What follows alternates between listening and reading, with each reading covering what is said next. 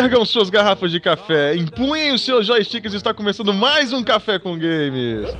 Eu sou o Vina das Montanhas e fliperama é cassino de pobre. Aqui é o Sorin e eu já quase apanhei no fliperama. Isso é normal, cara. Todo mundo. Não, mas acontece. Aqui é o Igor e me dá mais uma ficha e põe na conta do Abril. Aqui é o Heriberto e tá embaixo do balcão. Pô, que porra que foi é essa, bicho? Também não, mas tá. É, Vocês vão entender depois. Aqui é Bernardinho, já fui roubado umas 5 bicicletas por causa de fliperama, velho. Nossa. caralho. Explica isso aí, bicho. As- a história de fliperama não é bacana comigo, bicho. Eu só tive azar com isso. É isso aí, a gente vai fazer um de- depoimento aqui nesse cast, né? É, vamos fazer um PO. né? Denúncia. Denúncia. É isso aí, gamers. Estamos começando mais um podcast nessa semana e nós vamos falar sobre o mais hostil dos ambientes gamers de todos os tempos. O Boteco do Tiozão, onde você encontrava a incrível máquina do fliperama. Fazer um podcast totalmente nostalgia, totalmente solto. Não tem pauta, não tem linha pra seguir. Só papo de boteco mesmo. Free for a all. Voltar aí no Free- tempo, né? 10, 15 anos no tempo pra poder relembrar nossas histórias de boteco, né? Na época em que nós íamos no boteco pra poder jogar fliperama e não pra beber. Então a gente vai pra nossa leitura de e-mails, comentários e tilts. Daqui a pouco a gente volta. Way back home, the pigs are the snootiest, the owls are the hootiest, The plant's the fruitiest, stars the shootiest, the grin's the funniest. the smile's the sunniest way back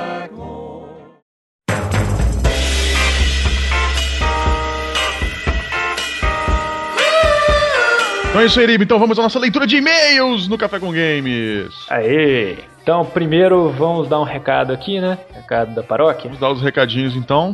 Segunda-feira que vem, dia 30 de agosto, será a inauguração do site cafécomgames.com, não é isso, Eriva? Ó, já tem data certinha já. Tem data já, dia 30 de agosto, agora, na outra segunda-feira, né? Pra você que tá ouvindo esse podcast nessa segunda-feira, dia 23, nosso site oficial cafécomgames.com vai entrar no dia 30.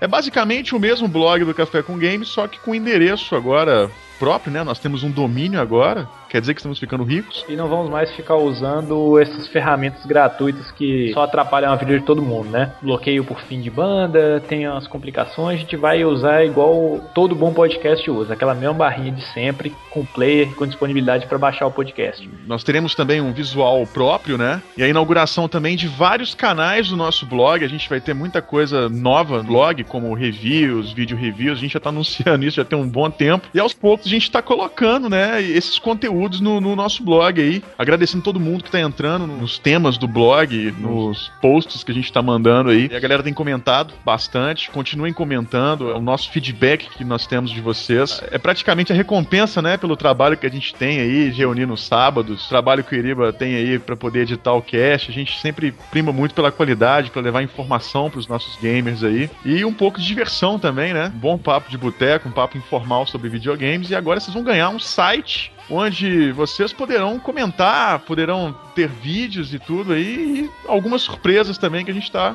preparando. Então, dia 30 de agosto, www.cafécomgames.com vai ser o novo endereço. Provavelmente todo mundo que entrar no cafécomgames.tk ou no www.cafecegames.blogspot.com já vai ser imediatamente redirecionado pro site oficial, que vai continuar sendo um blog. Antes de mais nada, agradecer ao Skywalker do Nerd Maldito, porque o jabá que ele fez pra gente, cara, rendeu assim uma qualidade de ouvintes muito melhor do que ficar divulgando no, é, de forma spâmica lá no Ocioso, né? O pessoal veio, comentou e falou assim: pô, vi sua indicação no, no blog do Nerd Maldito, achei massa. o Blog, o pessoal comentou mesmo, e pe- pelo que eu vi no Google Ana- Ana- Analytics, em termos de page view e tempo gasto no site, foi um pessoal que, que ouviu mesmo o podcast. Então, sejam bem-vindos ao Café com Games, todos vocês. O podcast está disponível toda segunda-feira, regularmente. Então, vamos chamar um convidado especial aqui nessa leitura de e-mails para poder fazer um grande anúncio. Vamos chamar o Vilmar Fernandes. Quem é você, Vilmar? Olá, eu sou o Vilmar Júnior e eu sou do Anime Rock Club. Sou diretor-geral. Aproveitar esse espaço que o Café com Games, nossos parceiros estão abrindo, né?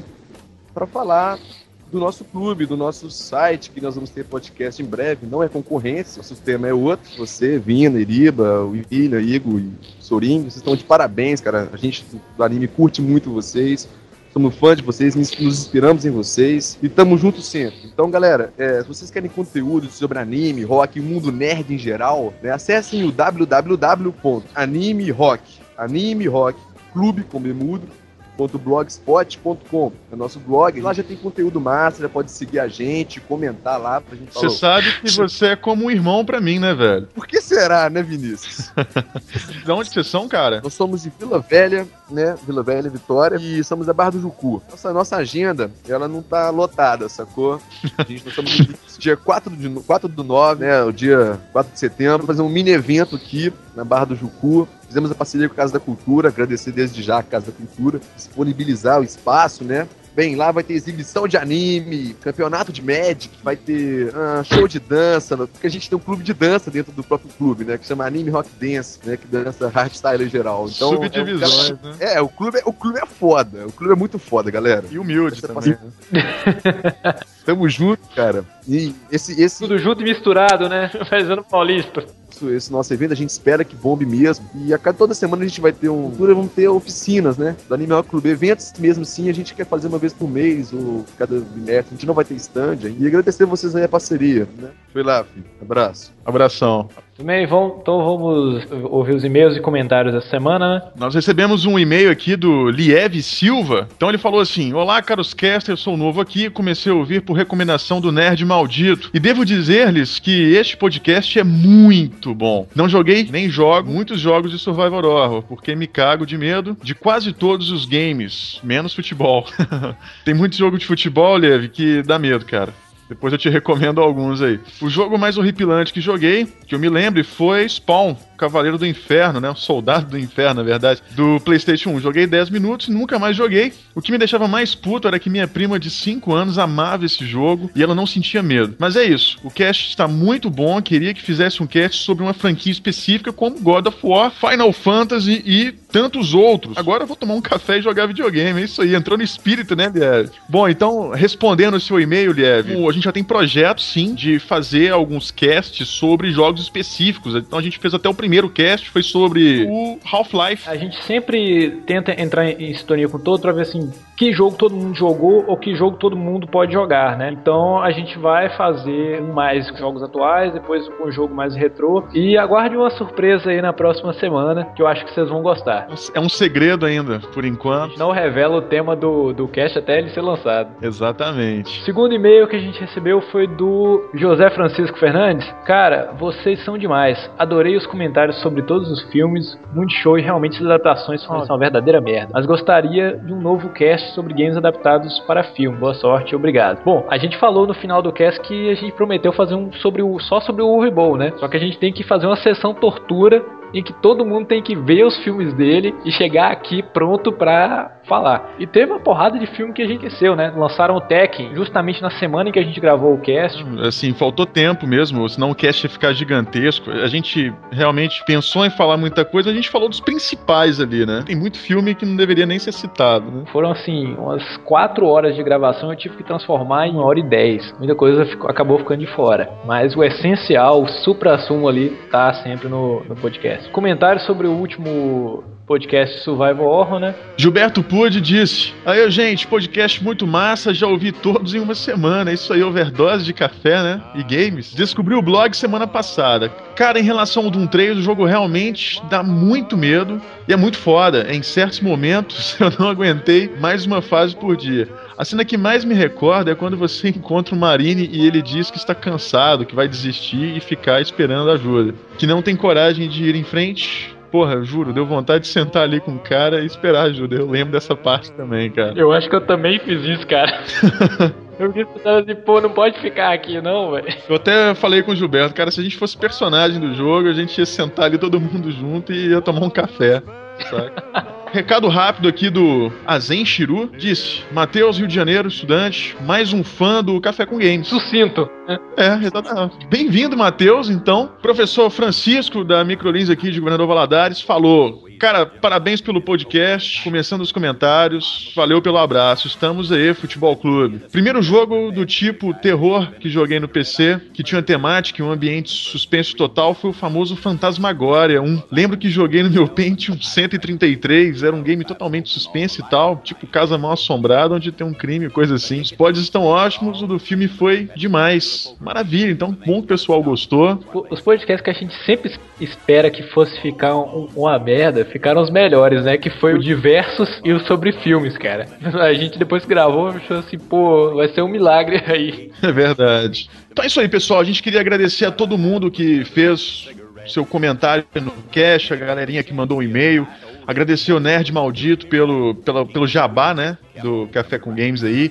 Ele mandou um e-mail falando que não sabe o que é jabá, né? Jabá é uma expressão, pro pessoal aí do, do resto do Brasil, eu também não conhecia. A expressão quer dizer propaganda, quer dizer divulgação mesmo. Agradecer também a nossa maior fã, que é a Bárbara, minha mulher, que sempre ouve aqui, né, o nosso podcast na segunda-feira. Ri horrores aqui, faz as suas críticas aqui, que a gente sempre ouve ou não, e tenta melhorar. Continue ouvindo o o Café com Games regularmente, toda semana, segunda-feira, tem um novo podcast. E comentem. A gente precisa saber a opinião de vocês, se o cast foi bom, se foi ruim, o que, que vocês acham. Sugestões também para novos casts aí, que a dica de vocês é sempre muito bem-vinda. Então fica aí com mais um podcast sobre histórias de boteco de fliperama. Vamos ao cast! Puff, puff, and if you smoke yourself to death, tell St. Peter at the Golden Gate that you hates to make him wait. You've gotta have another cigarette.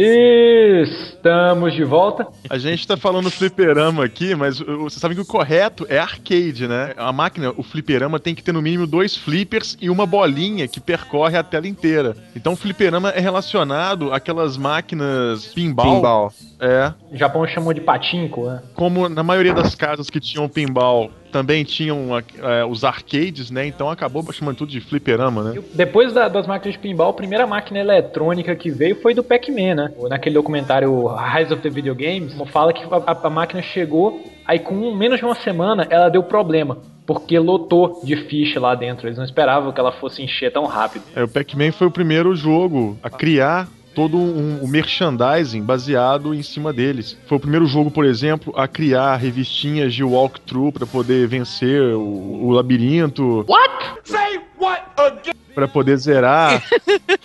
Sério, cara. aqui, tem, tem alguma estratégia pra poder fazer aquilo, cara? Cara, tinha livros, tipo, vença no Pac-Man, o cara comprava e pegava dicas e truques, saca? Nem Tem sempre truque nós de tivemos. Pac-Man? Tem, velho. Eu vou fazer um walkthrough do Pac-Man do Google, cara. Eu vou vender o PDF na internet. Depois que Foi eu descobri primeiro- que tem o joguinho do Snake, velho, no, no YouTube, qualquer coisa é possível, velho, pra Eu mim. vi também isso. Que tinha no celular, né? Que joguinho no celular. YouTube, qualquer vídeo no YouTube você pausa e aperta a setinha pra esquerda. Você vai começar a jogar automaticamente o- um, um jogo de Snake. This is Snake.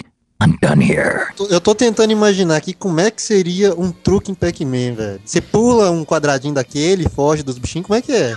não faço a mínima ideia, bicho. Não me, não me concebe, cara. É que nem truque pra Tetris. Tipo, dá uma sambadinha com o Pac-Man, duas pra esquerda, uma pra direita, uma pra baixo, uma pra cima. Uma jogada pra você poder enganar o, o fantasma, né? Você fazer ele passar direto. Pac-Man também foi o primeiro eh, jogo de videogame que deu origem a um desenho animado, bonequinho, todo aquele merchandising mesmo, baseado no hype do jogo. A máquina do Pac-Man ela veio foi em 77, não foi? Foi. É o mesmo ano de Star Wars, né? Na- entrou na moda você ficar fazendo franchising das coisas. Vamos, vamos lembrar aqui, sei lá, qual que foi o primeiro contato com o fliperama de cada um, pode ser? Vamos lá, o primeiro contato que eu tive nem era fichinha, era aqueles negocinhos que você apertava o botão assim, vocês lembram? Eu ia falar disso, achava que só tinha talbinha essa coisa. Não, eu também nasci na roça, cara. e tipo assim, era bacana que na época que você apertava aquele negocinho, você fazia junção nos cabos lá e saiu aquele tanto de ficha também. O primeiro joguinho que eu lembro que eu joguei foi, foi Mortal Kombat. Eu Caralho, lembro, velho. eu lembro que Também. eu gastei, acho que eram uns Também. 25 centavos na época pra jogar aquilo. Gastei uns dois reais no passeio do primeiro bichinho. Foi meio triste pra mim na época, mas, mas valeu a pena. E depois veio várias histórias, mas deixar cada um começar falando da sua e depois a gente passa pros momentos tristes da minha vida. ser seis ou oito anos, mais ou menos na mesma época, antes de eu ganhar meu Mega Drive, né? Que eu já contei no outro podcast. Eu voltava da escola e tinha um boteco com duas máquinas de fliperama. Uma, que era a Cadillac Dinossauro, e a outra que eu morria de medo, que era o Mortal Kombat. Porque nunca tinha ninguém jogando nela e sempre aparecia aquele cenário da Living Forest, né? Daquela floresta viva com os, com os, os rankings assim. Ah, Mortal Kombat 2, né? E eu tinha medo daquela floresta, velho, com as árvores falando. Aí sempre tava lotada a máquina de Cadillac Dinossauro. E também era nesse esquema que o Bernardinho falou, não tinha ficha. Você pedia ficha, o dono do boteco apertava um botão debaixo do balcão lá, tipo um sistema de segurança, pra poder jogar a ficha no parada. Tinha uns que era igual o interruptor, cara, de acender luz mesmo. Tosco. É esse mesmo, é esse mesmo da época. Isso aí é muito antigo, cara, porque eu não me lembro, não. Eu me lembro quando era aquele botãozinho tipo de fliperama mesmo que descia as cara. Não, eu já vi do de botão de acender luz, cara. Tosco mesmo. Eu já vi um que é assim, tem dois botões tipo desse de acender luz em cima da máquina, e como a maioria das crianças não alcançava, então o cara deixava ali tanto o que ligava a máquina, que era tipo um, um interruptor, e um tipo aqueles de campainha, pra você poder colocar a ficha. Um apertado dá uma ficha, duas davam outra. Uma vez o cara do fliperama, o do dono do boteco tinha saído, a gente fez de subir um, dar pezinho pro outro, outro chegar lá e ficar colocando ficha.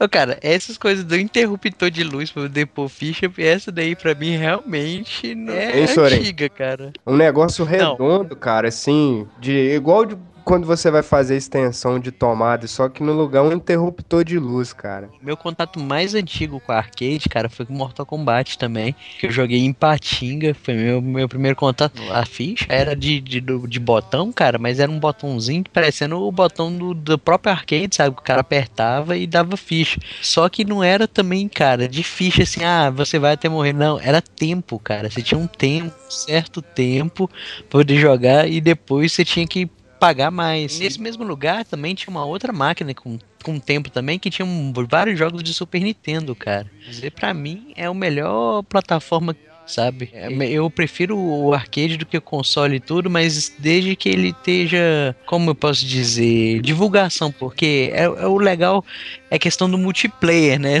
Do, do, do, do- Desenho japonês, chega aquele cara estranho assim, te desafia e coloca uma ficha pra poder lutar com você, de onde você nem conhece. Ô, cara, mas é uma coisa estranha, sabe por quê? Eu costumava jogar muito arcade, eu jogava o The King of Fight, aí eu jogava lá em Valadares, né? Cara, era uma coisa terrível. Tem essa lenda, não tinha ninguém jogando, cara, não tinha ninguém jogando. Você colocava a ficha, abria um portal, aparecia alguém, colocava uma ficha, cara, sempre. O pior não era isso. O Caralho, pior na hora que você tava chegando no final, jogar com o último carinha lá pra você ganhar, zerar. Chegava um filho de uma egg e colocava a ficha e te tirava. Cara, te matava qualquer um, bicho. Não é o cara te tirar, cara, não adianta. É Não, tipo, aquilo pô, lá. você tá lá aparece. Não, você tá lá jogando, você tá no very, very easy, velho, mas você tá se achando foda. Aí do nada chega um filho da mãe, coloca a fichinha e te tira. Se te tirar, ele continua da onde você parou, entendeu? Ele vai e encara o chefe final. A maioria dos jogos de lutas é assim. Mas tem jogos, por exemplo, o jogo voltava desde o começo, como o Double Dragon, cara, que eu me lembro que os caras adoravam fazer isso. Os caras chegavam lá no final, punham a ficha só pra poder jogar a coisa toda de novo, cara.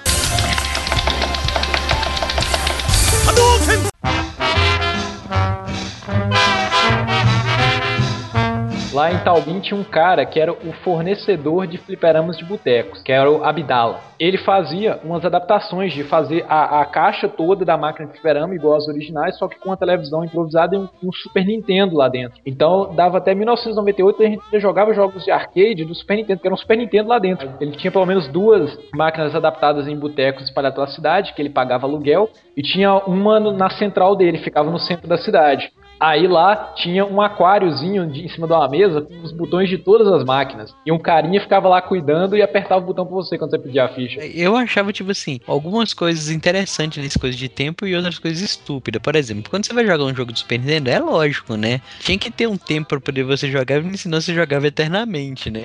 Agora, tipo, jogo de luta, cara, eu joguei Mortal Kombat com tempo. Tipo, chegava na metade do coisa, eu tinha que colocar outra ficha pra poder continuar, cara. Não perdoa, do nada você tá no meio da luta lá, seu controle para de funcionar. Funcionar. Cara, eu jogava King of Fight e era desse jeito. A gente colocava uma ficha, cara. O portal abria do nada, aparecia alguém, colocava a ficha, how do e tipo, era do nada. Tem hora que você ficava puto, saca? E você olhava pro cara, filho da p.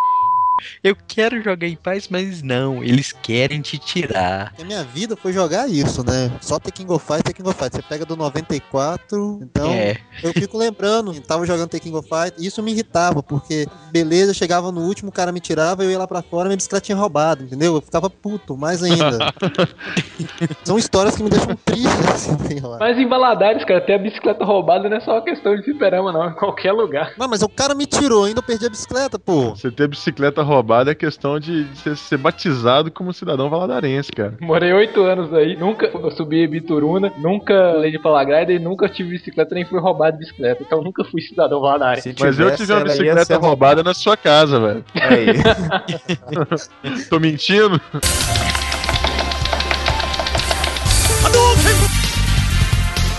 Uma vez, um cara entrou contra mim, o nome dele é Gustavo. E hoje é ele é falecido porque ele teve um ane- aneurisma. Era um cara super gente boa. Mas o que, que aconteceu? Cara, eu tô jogando, ele entra, cara, e me tira e fica rindo da minha cara. Eu fiquei puto. Nesse dia eu fiquei puto, cara.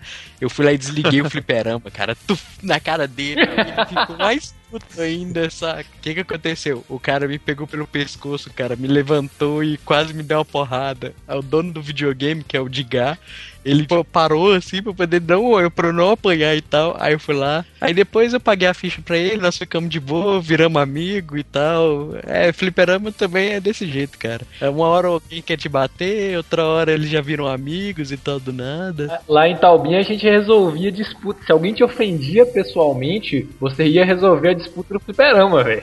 é, tinha no The King, cara. No The King a gente, a gente acerta isso depois da aula. Primeiramente que ninguém ia no- nesses tipos de fliperama. E quando eu fui, cara, os donos do lugar tentando me roubar, cara. Tipo, ele, eu tava com um documento e um HQ, saca? E eu pus em cima do fliperama e fiquei jogando. A, desapareceu. Aí do nada eu achei, cara, a, a revista com um documento debaixo do fliperama. E os moleque, dono da, da mulher, saca? Rondando. Aí eu peguei de volta e tal. Aí os moleque, tipo assim, ficou me rondando e tal, porque achando que eu ia colocar de novo o, o papel no mesmo lugar. Eu falei, desliguei o fliperama, falei com a mulher, a mulher falou, aí a mulher tá com a culpa de mim, falando que eu que era desatento, saca? E os filhos dela tentando me roubar. Imagina essa cena, cara. O Sorin, sabe, entrando naquele ambiente escuro, cheio de fumaça, de cigarro, uh, sinuca, aquela coisa toda. O cara entrando, olhando pro, pra um lado e pro outro, assim, aquele ambiente hostil, né, bicho? O cara chega pro dono do bar e pede um leite e uma ficha pro fliperama, né?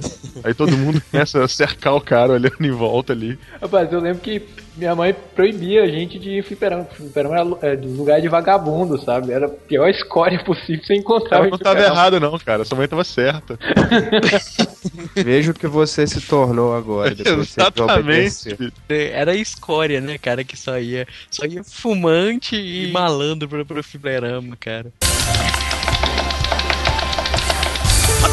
Meu primeiro acesso também ao fliperama, que eu me lembro, assim, a memória já tá começando a ficar um pouco mais turva, né? Agora que eu tô chegando próximo aos 40 anos de idade.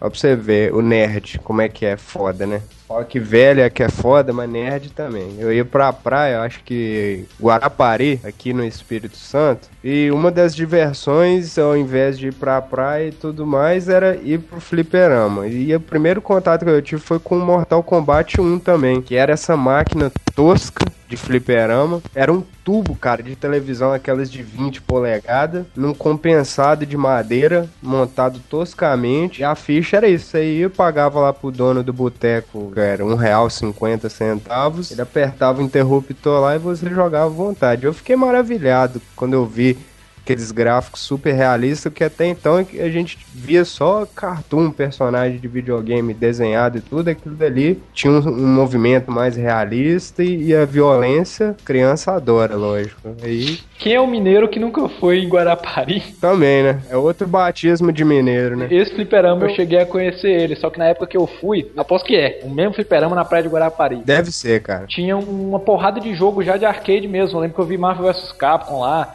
Eu vi o jogo do Jim. Jim Satomé, né? É, o jogo do Jim Satomé eu vi lá. É Warriors? É, eu fui ver Cyber Warriors lá. Na época que eu fui, eles já tinham arrumado umas maquininhas mais ajeitadas, de ficha mesmo. E nesses ambientes que você encontrava uma das classes mais excluídas do RPG, porque tem o Warrior, o Mago, Ladrão e tudo, e tem também a classe Pivetinho de Fliperama, cara. Essa, eu não sei se é classe ou raça, né? Mas todo fliperama que se preze tem que ter, bicho, um pivetinho que fica lá, ô, aperta esse aqui, você sabe dar o especial? Vem, deixa eu jogar. Um um- Hadouken. é, depois eu tive outros contatos também que eu lembro na seção de jogos do Barra Shopping no Rio de Janeiro. Aí, cara, era uma maravilha, bicho. Era enorme, tinha muito jogo mesmo. Na época era fichinha, parecia, parecia aquelas fichas de orelhão. A gente pegava 10 reais, alguma coisa assim, e passava o dia inteiro ali jogando. Tinha as máquinas mais de última geração. Tinha uma que eu lembro, chamava Time Travelers. Até mostrei pra vocês outro dia, que era em holograma. Essa máquina, cara, quando eu vi, assim, eu fiquei embasbacado, que eu nunca tinha visto um holograma assim ao vivo. O, o estilo do jogo era igual aquele Dragon Slayer, sabe? Vai passando a história em determinado momento, tipo Quick Time Event. Você tem que apertar um botão e sair. Hum, Mais uma palavra que entra para o dicionário. Embasbacado. embasbacado. Seriberto fala direto, pô. Eu não. Quem fala isso é o Fred do download. Ah, é? Teve o cara que falou muqueado e eu falo esguarniçar. E esses são os que eu mais lembro, cara, de fliperama que eu fui. Era na, quando eu ia na praia e esse do Rio de Janeiro, que foi o que tinha mais variedade de jogos. Em Valadares, não sei se vocês lembram, o melhor fliperama que tinha durou pouco Companhia tempo. do Flipper. É, ali perto daquela rua escondida, depois da ponte, era ambiente, era fechado, tinha ar-condicionado era só fliperama, não era? E o dono, assim, não deixava en- entrar muito moleque e tudo mais, se não fosse, ele pedia pra sair, se não fosse ficar jogando, e tinha promoção também, comprava 10 fichas, ganhava uma, uma lata de refrigerante. E lá tinha um jogo, Esperamos cinco estrelas, então.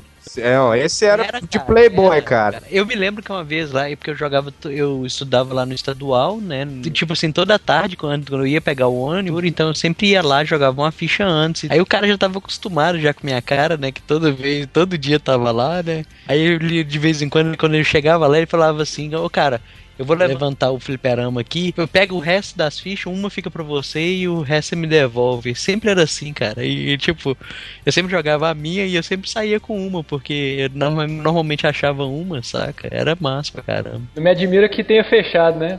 Tudo quando é bom. Tinha poucas máquinas, não era, Sorinho? Umas 5 ou 6 Cinco máquinas, eu me lembro de três, que era o Tekken 3, que é o que eu jogava o dia todo, Point Blank, Point Blank. É o melhor de tiro, cara, de fliperama que eu já joguei. Porque a arminha, ela não ficava presa no, no fliperama. Eles usam tipo uma mangueira de, de metal, né? Dá- não dá muita mobilidade. E elas são leves, então fica ruim de mirar, assim. Não dá muita sensação. Parece que tá apertando um controle remoto. Deve ser porque algum frente do pivete tentou levar pra casa. não, imagina, né?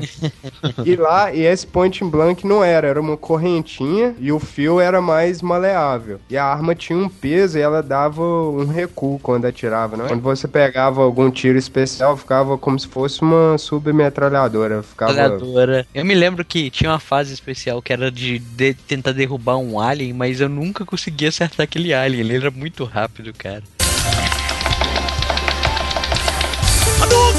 Bom, então, eh, meu primeiro contato, cara, foi algo, assim, acho que foi em 93. Eu frequentava muito a casa da minha avó e tinha um, um ser supremo conhecido como Tio Dudu, que era o rei dos fliperamas na cidade, saca? Lá no bairro, né? Que era lá em Betim. Tinha um primo meu que era dono de um fliperama, sofreu um acidente e tal, ele tinha alguns problemas lá de mobilidade, a família decidiu dar um boteco pra ele, ele montou um fliperama lá, sacou? Aí meu tio tentou me levar pra esse ambiente onde ele era o cara, ele era o rei. Era um lugar bem, bem sujo mesmo. Aí eu vi aquela máquina, aquela televisão gigantesca do Mortal Kombat e tinha uma campainha que ficava atrás dele. Meu tio só fez o sinal, sabe? E o cara apertou a campainha, foi como se tivesse tocado aquele gongo do Mortal Kombat.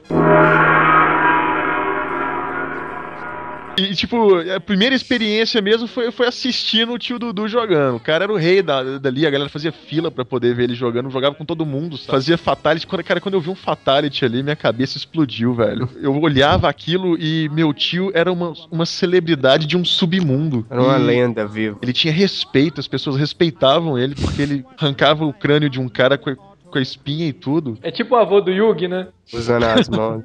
Aí eu começava a jogar, né? Começava a ver meu tio ali também. Meu tio ia fumar um cigarro do lado ali. Eu ganhava, custava pra poder ganhar um round, né? E chegava na cena de dar o fatality. Na hora de eu perguntar pro meu tio, tio, como é que dá o fatality? Já acabou um round, já começou o outro e não dava pra dar fatality. Foi a partir daí que eu conheci o ambiente, né? O boteco, que era um lugar onde eu poderia satisfazer os meus desejos ali jogando. Foi onde eu conheci, foi onde eu conheci a entidade proprietária que muita gente vai conhecer como o tio do Flipper, né? O dono Você da taverna, né? é, e e isso teve um reflexo a minha vida inteira. A partir daí, por exemplo, eu passei a. Eu passei a. Usar droga. Não, mas eu passei a economizar todo tipo de moeda, a interceptar todo tipo de moeda e a economizar todo tipo de dinheiro que entrava na minha vida, que passava na minha frente. Não usou drogas, mas teve sintomas parecidos, né? É, não é o tipo de dro- mesmo tipo de droga, né?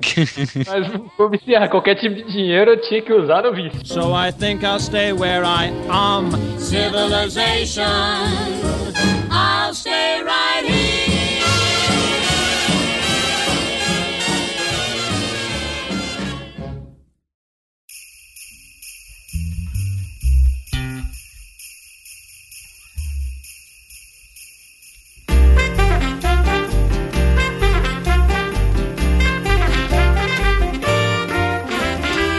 Mas antigamente era bacana, que fliperama você achava em bar. Hoje em dia, pra você jogar um fliperama, você tem que ir no shopping, é aqueles trem esquisitinho. Hoje, fliperama. É, pra velho, virou hoje virou uma coisa emo, cara. O que eu fico impressionado é tipo assim, fliperama hoje em dia pra tudo, né? Pra dançar, pra dar tiro. Eu fico me perguntando se um cara que vai jogar aquele de dança lá, se ele sai de lá e vai pra um boate e dança daquele jeito. Nada. Pezinho pra frente, pra trás. Não tem aquela mesmo, aquele mesmo convívio. Eu vou lá, eu não vou ser roubado mais, cara. Perdeu a graça.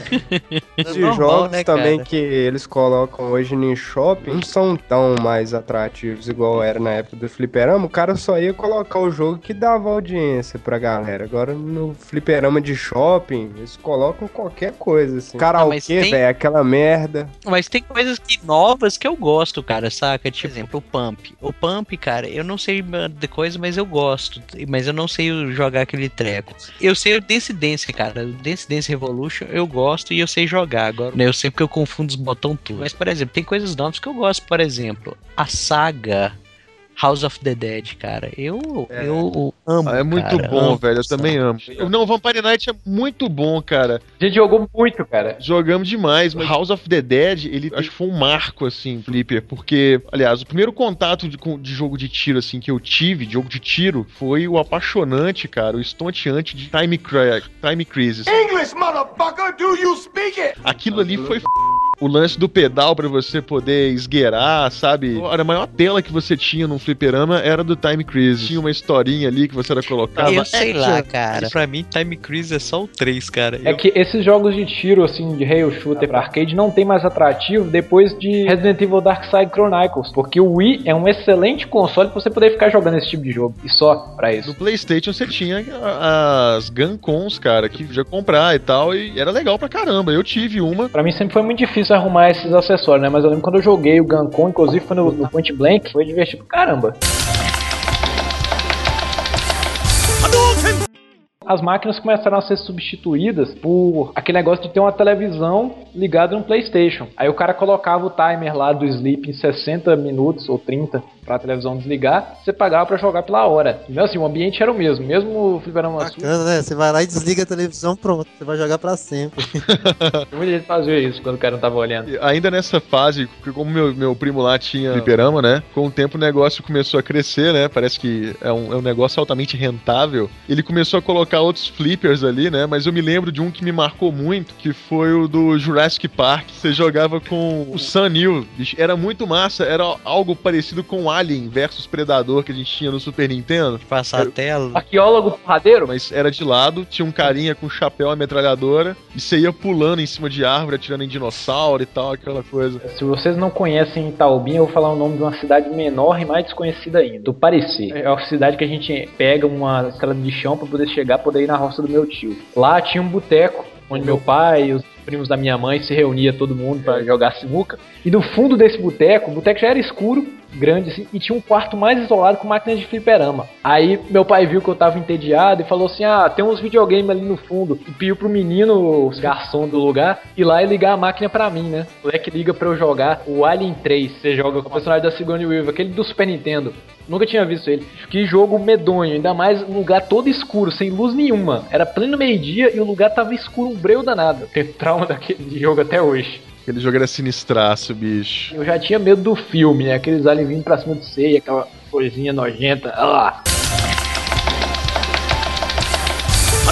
A gente tinha, cara, uma reunião que, tipo assim, todo mundo, cara, todos os meus amigos, sem exceção de nenhum, cara, todo dia eu saía às 5 e meia e sempre pegava o ônibus 5h45, todo dia, 6 e meia, cara, tava aquele bando de moleque no mesmo fliperama, cara. Na época, era só videogame e tinha um, dois fliperamas, que era o King of Fight 97 e o King of Fight 2000. E, tipo, e aquela renca de fliperama, cara, e a galera, cara, tipo, todo mundo se reunia, saca? Todo mundo se encontrava naquele lugar, saca? É tipo assim, aí ali a gente batia papo e tal, e sempre tinha um joga videogame e tal. E eu era considerado sapo. Tem uma manha, cara, chama o Sorin, o Sorin sabe. Era sempre assim. Ele na época, cara, eu tinha, eu tinha andava com um caderninho de manha que eles vendiam aquelas revistas de truques e tal.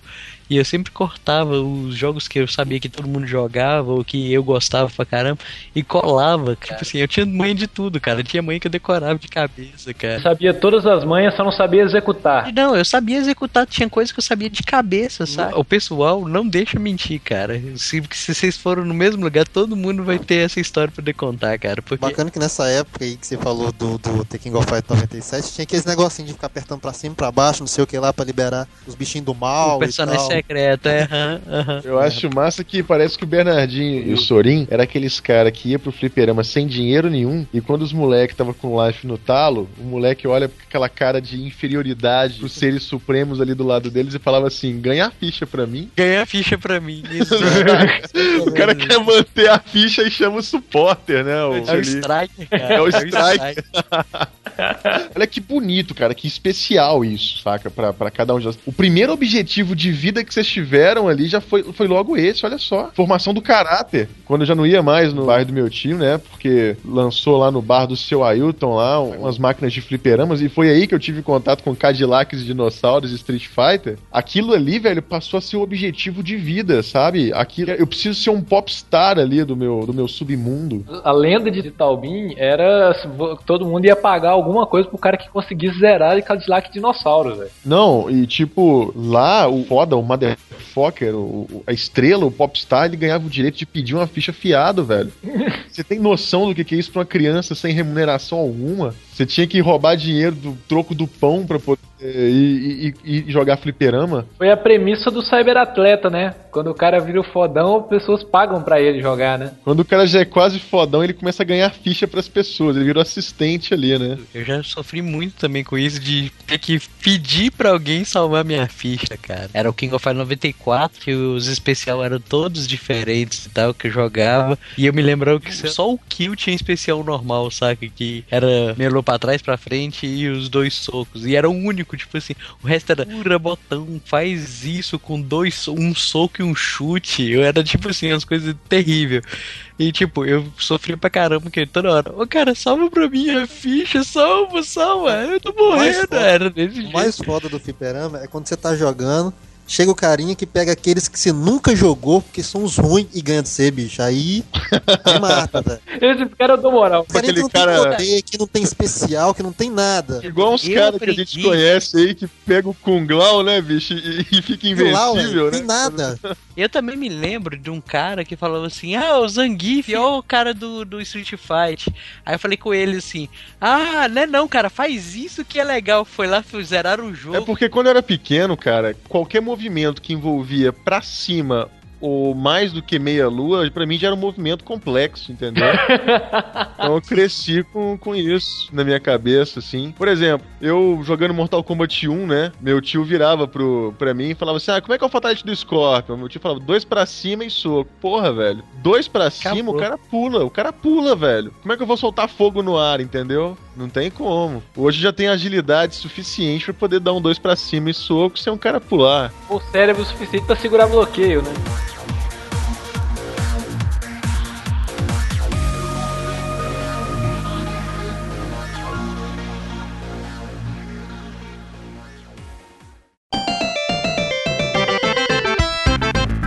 Segunda- A segunda fase do fliperama no Brasil foi esse negócio de alugar do Playstation na televisão, né? As máquinas gambiarradas começaram a sumir, aí você começou a ver só máquina mesmo, original em, em shopping. Começou a dividir, né? A locadora de games, que era mais barato do que ter um fliperama, né? Porque um fliperama era incrivelmente caro. Então a- as- os botecos alugavam aquele fliperama ali no sistema, tipo assim, ah, aluga o fliperama e 50% da arrecadação é, é quem tava alugando, sacou? E era um negócio altamente lucrativo que os caras pagavam. E a casa de games era mais barata, porque se você tinha uma sorveteria, por exemplo, você ia ter que investir só em televisão e nos três Super Nintendos ali pra poder ir fazendo o negócio crescer. E o negócio rendia mais. Foi aí que eu acho que começou a cair um pouco o lance do arcade, né? A organização ficou a mesma. Aí o- a máquina de fliperama mesmo, mais cara, o arcade, é, virou praça só dos shoppings, aí vê essas máquinas mais sofisticadas. Aí a gente conheceu Detona, Time Crisis, House of the Dead. O lance de fliperama de shopping começou de baixo também, né? A gente não tinha muita variedade de games e tinha muito jogo porcaria também. Só que tem um jogo que é muito famoso, cara, que todo mundo já jogou, né? Que é o Punch Out. Tenta e poucos. Quem é que nunca deu um soco no Punch Out? Colocava a cara do infeliz ali e dava um socão pra ficar inchado. Me sentiu infeliz aqui agora, cara. Também. Nunca fiz questão de dar um soco naquele treco, cara. Que Elvino, isso, velho? Só eu?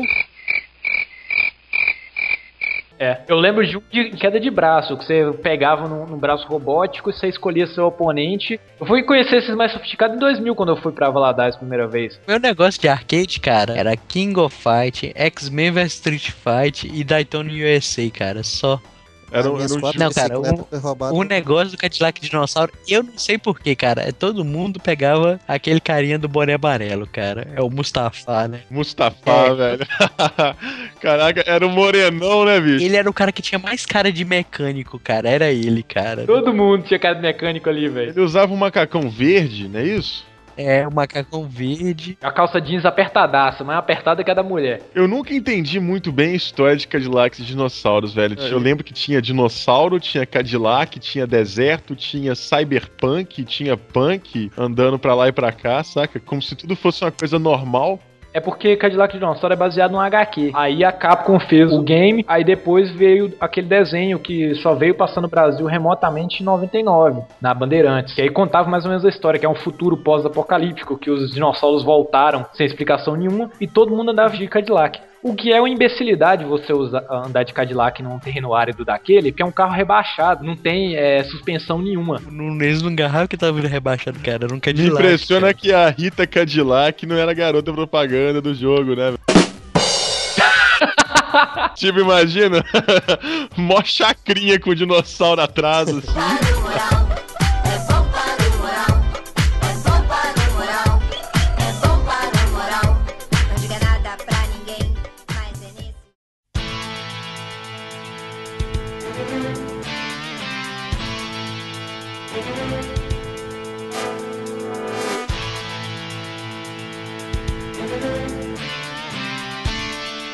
Outro jogo que eu lembro aqui de arcade também, que era bom pra caralho, velho, era Final Fight. Primeiro Ah, cara, Final, Final- Fight, saca?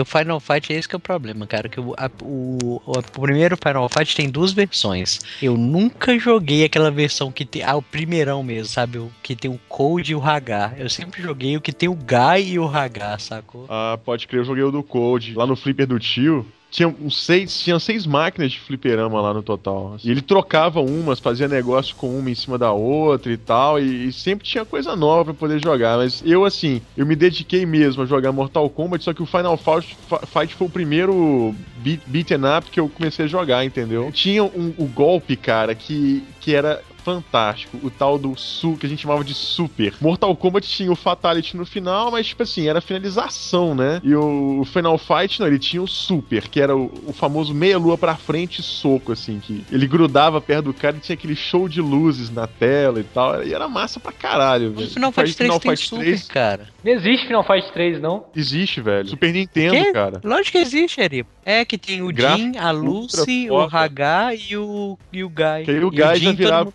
era o personagem principal, bonitinho e tal. Não, no 2 tinha o Carlos, o Carlos, né? O ninja brasileiro. É, o Carlos, a Tia Mac. Como assim, né? Ninja brasileiro. Tem alguma escola de ninjas aqui que eu, que eu esteja sabendo? É o Besouro lá, o filme lá.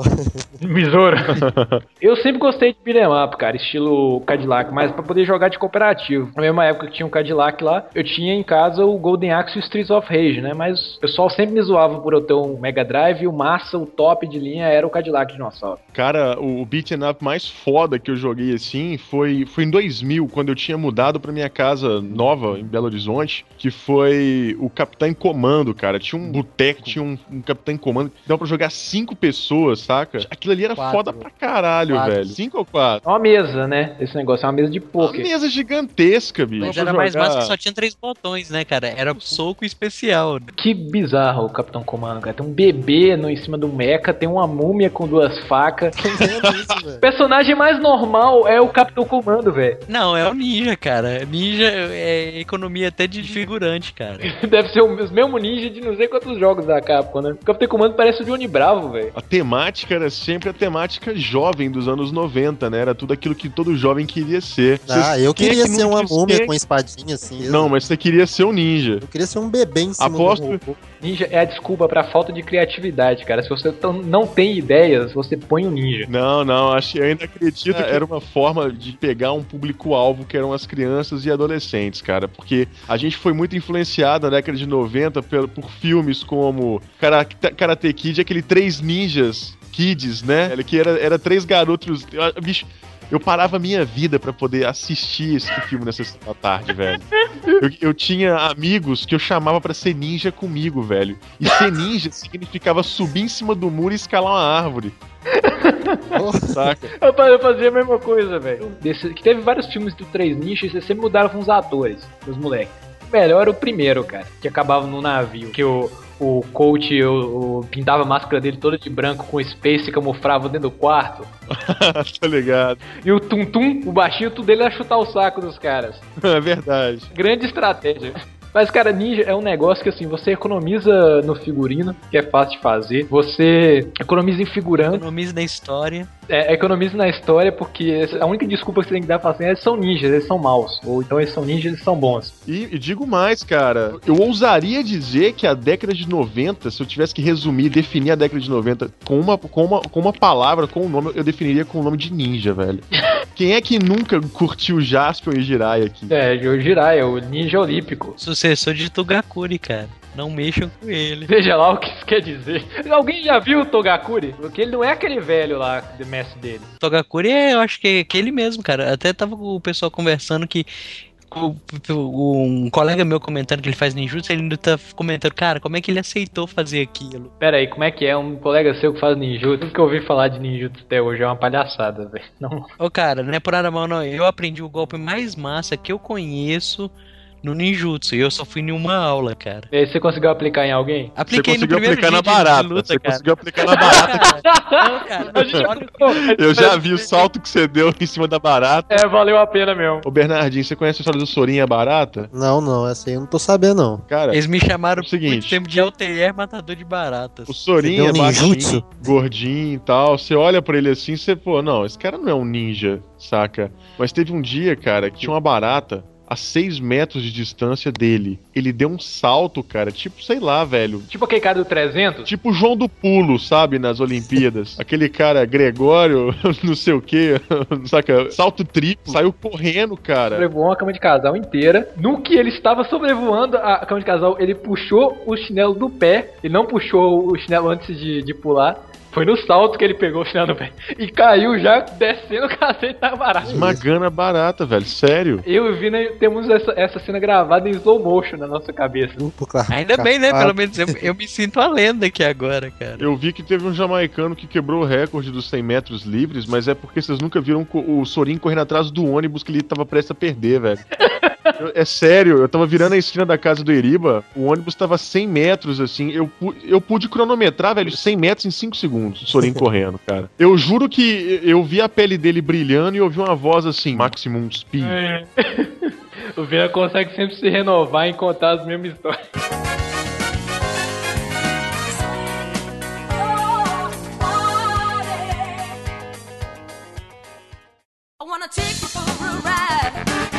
Meu pai era funcionário da Fiat, então a gente tinha cota lá no clube da Fiat. E dentro do clube da Fiat tinha um fliperama, que as fichinhas eram tudo baratinha, tipo 20 centavos, 25 centavos, assim. A gente ia pra lá pra poder nadar, pra tomar sauna, pra, pra curtir jogar bola. Cara, eu ia pro fliperama, saca? Aí eu descobri o jogo que, nossa, sugou a minha, a minha mente e a minha vida durante muito tempo, que foi Samurai Shodown, cara. Infelizmente, eu só o primeirão, eu só fui jogar ele, cara, no Super Nintendo, cara. Tinha uma mapinha que você, você ia passando de personagem, né? Você ia vencendo os personagens e ia subindo níveis no mapa até chegar no chefão final, assim. Era diferente porque os outros arcades que eu tava acostumado a jogar eram, eram jogos de luta mesmo, né? É, porrada, chute, magia. E o Samurai Shodown não, ele era espada, bastão, katana, sabe? É que o jogo era, era desenhado, aquele estilo anime, e era, ele era meio obscuro também ao mesmo tempo. E isso sempre me cativou muito, assim. Eu vi o anime primeiro do Samurai Shodown, só bem depois que eu fui jogar o jogo. Não, eu fui jogar o jogo primeiro pra depois ver o anime e tal e me interessar pela história, assim. Era bem obscuro, assim, apesar de ser, ser bonitinho, não tinha sangue na versão arcade, mas tinha a finalização. Dependendo de como você vencia do inimigo, do, do combo que você dá no, no golpe final, assim, você parte o inimigo no meio, entendeu? Ai, meu. é bala. Tinha um cenário, tinha um monte de bambu, assim que você ia dando corte, os bambu ia caindo. É, era lindo, cara. Era, era, era meio que cenário interativo, assim. Igual uma coisa do Street Fighter, só que no arcade ele tinha uma resolução bem maior do que o Street Fighter. Era, era massa pra caramba, bicho. O que eu achava interessante nele é que os personagens se afastavam, a tela, a câmera pô, a- afastava também, mostrava o cenário todo, assim, os personagens Era foda, bicho, realmente. E quando eles iam aproximando, a câmera ia chegando, assim, até dar o fight, cara. Era muito. Temos também The King of Fighters, né, velho? Como não falar de The King of Fighters aí, falando de arcades The antigos. King of Fighters, cara. Foi o jogo da vida. Lembro de King of Fight, eu lembro de 5 bicicletas roubadas. Eu lembro 25 centavos na ficha. Lembro o carinha me tirando no último mestre lá. Lembrando de The King of Fight também no dia do shopping lá, você lembra? The King of Fighters é um jogo que não envelhece, né, cara? Assim, apesar de da era dos arcades ter, ter sumido um pouco, eu acho que qualquer lugar, assim, ainda lançam novos arcades de The King of Fighters. Você quer uma prova de que esses jogos não envelhecem? Metal Slug, da, da mesma produtora da King of Fighters, não muda nunca. É verdade, da SNK. Quando lançaram The King of Fighters 96, aquelas revistas de videogame que existiam na época, sei lá, Game Power, Super Game Power, colocavam uma foto do, do, do Iori na capa, só que era um cara real assim, e uma revista daquela chegou na minha mão e eu fui dar uma lida e tal. Eu fui entender que o Kyo era, era do clã do, do Sol e que o Iori era do clã da Lua, um negócio assim, né? E que eles iam escolher um time pra poder lutar com eles e que o Iori era o único que escreveu sozinho, saca? Eu não lembro da história porque eu nunca acompanhei, assim, mas achava legal isso, entendeu? Você, sei lá, é era um background que você ia se identificando focando com determinado personagem. A intenção, Oi? eles nunca focaram em cima da história realmente. Da história, né? Porque o jogo, o jogo fazia mais sucesso, mas o pessoal não sabia da história. Os negócios deles é ir lá, bater, ganhar. O negócio do King of Fight, ele seguiu uma história muito legal, cara, até o 97. Aí o 97 fechou um ciclo e eles só foram começar um ciclo de novo um jogo depois, que foi no 99, sacou? O Eles... The King of Fighters, na verdade, ele foi uma criação de todos os personagens, né? Que a, que a SNK fazia. Então, assim, pegou e colocou Fatal Fury, esses negócios, colocou tudo. Mas é isso que eu, porém, cara, todos esses jogos, todos os jogos, todos os personagens que tem dentro do King of Fight tem um background atrás, sacou? Não, tem. Igual, o personagem que eu mais gostava de jogar é agora a Atena, que é de um jogo bem antigo. Que é o Psycho Soldier. Meus preferidos são os caras do Fatal Fury, porque o Fatal Fury é outro jogo que eu passei as férias inteiras jogando lá em Guarapari, porque tinha um sistema de linhas. O meu personagem favorito é o que eles tinham um jogo de shooter, não tinha nada a ver com isso, cara. O Terry era o caminhoneiro da parada. né? Meu pai era do caminhoneiro. É, eu adorava o Terry, cara, porque eu achava que tava jogando com o Lincoln Falcão. O que eu faço é pegar assim meu boné e virar para trás. É como se houvesse um botão que se ligasse. E quando isso acontece, eu me sinto uma outra pessoa. Sei lá, eu me sinto como um caminhão, uma máquina. E o Terry comemorava colocando o bonezinho pra trás, né? Cara, eu falava pro Terry, cara, quando eu viro meu boné pra trás, eu não penso em nada, eu só penso no caminhão. Eu queria saber de quem joga aí, no caso, eu acho que o, so, o Sorinho e o Bernardinho gostaram mais de The King of Fighters do que eu, porque eu, eu costumo definir um pouco toda a geração de jogos de luta 20 anos pra cá em quatro jogos, que são quatro jogos que têm estilos diferentes, e os outros jogos de luta eu acho que eles vão se encaixando dentro desses estilos. Primeiro, o Street Fighter, a Mortal Kombat. A gente tem poucos jogos ali no estilo de Mortal Kombat, mas a gente pode pegar aí Killer Instinct do, do PS1, Teve um outro jogo chamado War Gods do PlayStation Nintendo 64, não sei se vocês lembram disso, que não deram muito certo, né? O único jogo da fórmula Mortal Kombat que deu certo foi, foi. E... Também teve um jogo chamado Mace The. Dark Age também do CSD4. Freoflix do Nintendo 64, quem lembra? Também lembro que a capa É. dele era toda verde. Nós temos o Tekken. E o The King of Fighter. Acho que os outros jogos de luta são variações desses estilos de- determinados aí. E normalmente, os jogadores de um determinado estilo são fiéis àquele mesmo estilo, né? Não, não é uma regra, mas são, costumam ser fiéis. Por exemplo, o cara que joga Mortal Kombat não joga Street Fighter, o cara que joga Street Fighter não joga The King of Fighters, o cara que joga The King of Fighters não joga Mortal Kombat, nem Street Fighter, nem Tekken. Eu não sou o público-alvo do The King of Fighters. Eu nunca fui muito fã de The King of Fighters. Eu não sei, eu não sei explicar o porquê. Eu queria entender do, do- dos nossos gamers aí, no caso Sorin, Eriba e, e Bernardinho, o que que faz com que vocês gostem do The King of Fighters? Por que que, sei lá, Cara, vocês se apegaram mais a, a ele do que outros jogos Cara, de luta? The King of Fighter, por ter vários personagens, vários, ca- cada, cada jogo tem personagem diferente. Isso é comum em muito É, jogo, hein? Isso é comum e muito. Não, eu creio, cara, uma coisa. Esse King of Fight pra mim é uma coisa que eu já falei que tem nele e que falta em muitos outros jogos. Eu sei que tem no. eu gosto de todos esses estilos que você falou aí, ô Vina. Porém, o que, que eu gosto do, do King of Fight? Combos. A primeira coisa, combos. Então, e tipo assim, são e o que no, Street- no, no- King of Fight são aqueles combos que misturam com especial e combo, e tipo, o- o- um combo não é aquela coisa, a voadora, soco, magia especial, que é tipo Street Fight, tipo, que você dá um soco, um chute especial e vai mais da metade do sangue do cara, sacou? Eu falo porque eu tô Entendi. jogando o HD Revival aqui, é desse jeito. O Akuma dá um, um melô pra trás e chute, um Shoryuken e foi metade do sangue, saca? Isso aí eu não gosto, saca?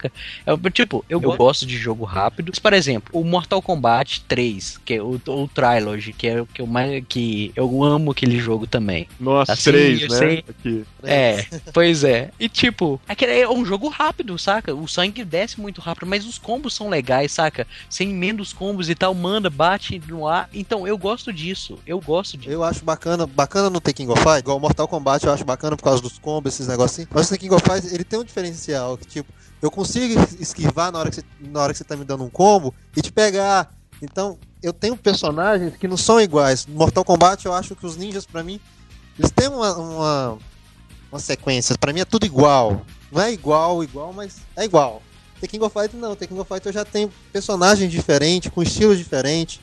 E, e entra esse negócio de combo misturado com especial, então isso acho que me prendeu mais no Eu- The King of Fighter. Entendi, entendi. Problema pra mim do Mortal Kombat, já falei isso várias vezes, é que os personagens são todos do mesmo tamanho, tem a mesma velocidade, só as magias que mudam. Já o The King of Fighter, mesmo aqueles caras tipo Terra e o são do mesmo tamanho e porte físico, eles têm velocidades e movimentações diferentes. Não é só as magias e os golpes que mudam. Então isso, isso eu acho legal de alguns outros jogos e o que eu não gosto do Mortal Kombat, apesar de ter jogado pra caramba. E, tipo assim, cada um tem uma jogabilidade, ah, como é que fala, particular, sabe? Cada um chama atenção de uma certa forma. E o, o do King of Fight, a jogabilidade é essa, saca? O time, que você sempre escolhe um time É, pra o bacana do The King of não- Fighter é isso. The King of Fighter bacana é isso. Que você não escolhe um jogador, você não tem. Você não escolhe só um, você escolhe três. Então são três times De jogabilidade diferente, exato. Tem que montar um time balanceado. chute, Balão. Esse negócio, combos, esses É, negócios. Eu- acho que isso prende mais o jogador. Entendi, entendi. fiel. Eu até colocaria um ponto aí também que a questão do combo ela ajuda a nivelar os jogadores também, né? Por exemplo, o combo chega a ser um golpe tão difícil de fazer, determinados combos, que só os, os jogadores mais experientes consi- conseguem realizar. Então, você conseguiu fazer aquele combo. Então, quer dizer que você começou a subir de nível, né? Você começou a, a ficar mais habilidoso naquele jogo. Eu, eu falo por mim, cara. Eu não consigo emendar um combo no The King of Fighters, saca? Não, bacana que o The King of Fighters não é aquele negócio de combo. Tem que apertar pra frente, chute, pra trás, soco. É igual Mortal Meia Kombat. lua. Sim, com certeza. Entendeu? Só que ele no final você acaba completando com especial ou com alguma coisa diferenciada. Eu gosto dele por causa disso. Ele prende mais o jogador, dá a possibilidade de escolher três jogadores que têm uma arte de luta diferente uma da outra. Eu acho isso bacana. Mas eu amo Mortal Kombat. Então, ganhar do Não, Vinícius, com então, pra mim é. Cara, eu lembro de duelos épicos entre Sorin, Bernardo e eu, cara. Assim, era, era uma parada muito foda, velho. Chegar no terceiro round com o sangue dos dois caras no Danger, assim, saca? E você passar mais de 30 segundos sem, sem um encostar no outro, entendeu? É uma parada que tinha que ser filmada, velho. É- Era muito emocionante. Você dá magia, o cara desce, o outro dá um chute, o outro pula, aí dá um mortal pra trás, dá aquela voadora e não pega em ninguém, saca? Você fica naquela tensão. Parecendo uma roda de capoeira. É, mais ou menos isso, cara.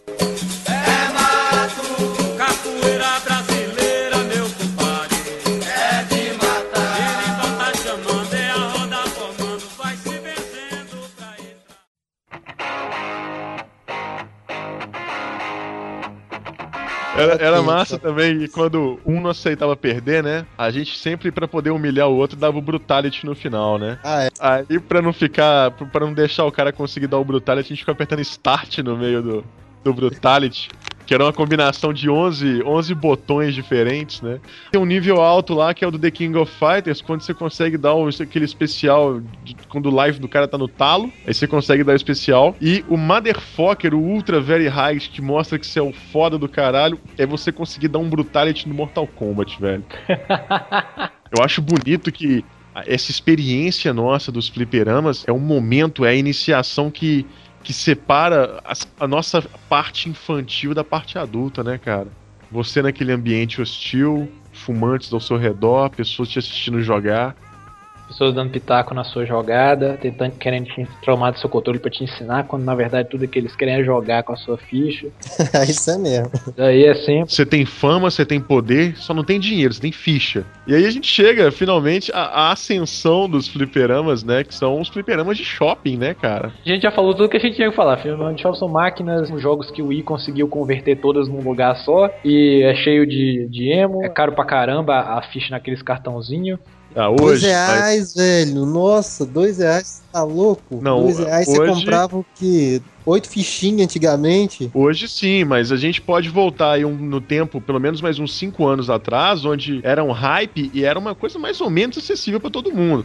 So, Sorin tinha citado lá o House of the Dead, cara, que realmente é foda pra caralho mesmo. O House of the Dead 2 nem se fala, era, era, o, era o ápice, né, ali. Eu estudava perto do shopping, E a gente, sempre que saía mais cedo, a gente ia lá pro shopping ver, cara, as pessoas jogando, entendeu? Não tinha dinheiro nenhum, a gente ficava, eu ficava três horas lá vendo as pessoas jogando. Aquilo ali era, era como se eu estivesse em Las Vegas, sabe? A minha cabeça explodiu foi quando eu descobri que eu podia jogar alguma coisa sem ter dinheiro, velho. Hã? Esse cara, olha só, esse cara chamava. E ele, ele chegava do nada assim, bicho, na, na calada e em cima da máquina do fliperama do House of the Dead tinha um interruptor de ligar e desligar. Aí existe uma manha, cara, que você liga e desliga, aí você dá dois tiros pra esquerda, dois pra direita e vai acessando uma sequência de tiros aí e você ganha ficha de graça, velho, sem colocar nada, só atirando pra um lado e pro outro. Eu lembro que eu vi isso numa revista Game Power, alguma coisa assim.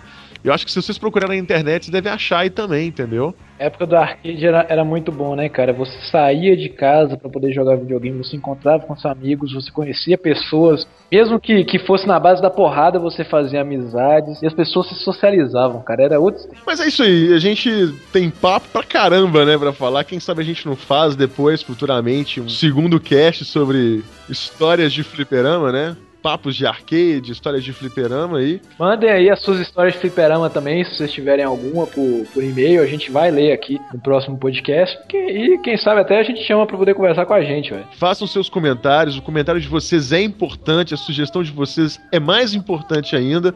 Ouçam o nosso podcast, se você não ouviu os outros podcasts, ouça e divulgue para os seus amigos, e é isso aí.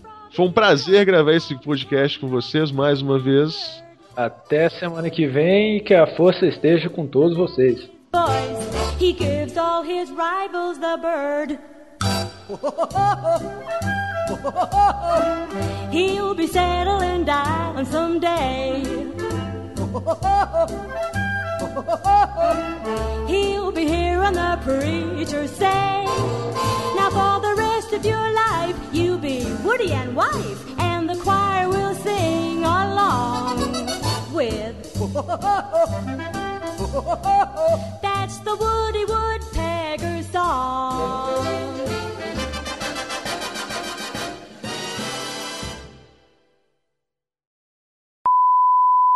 Jack Nick vá. Não, vamos começar, vamos com outra, né? Rei Leão não. Não sei se foi Rei Leão, cara. Bacana.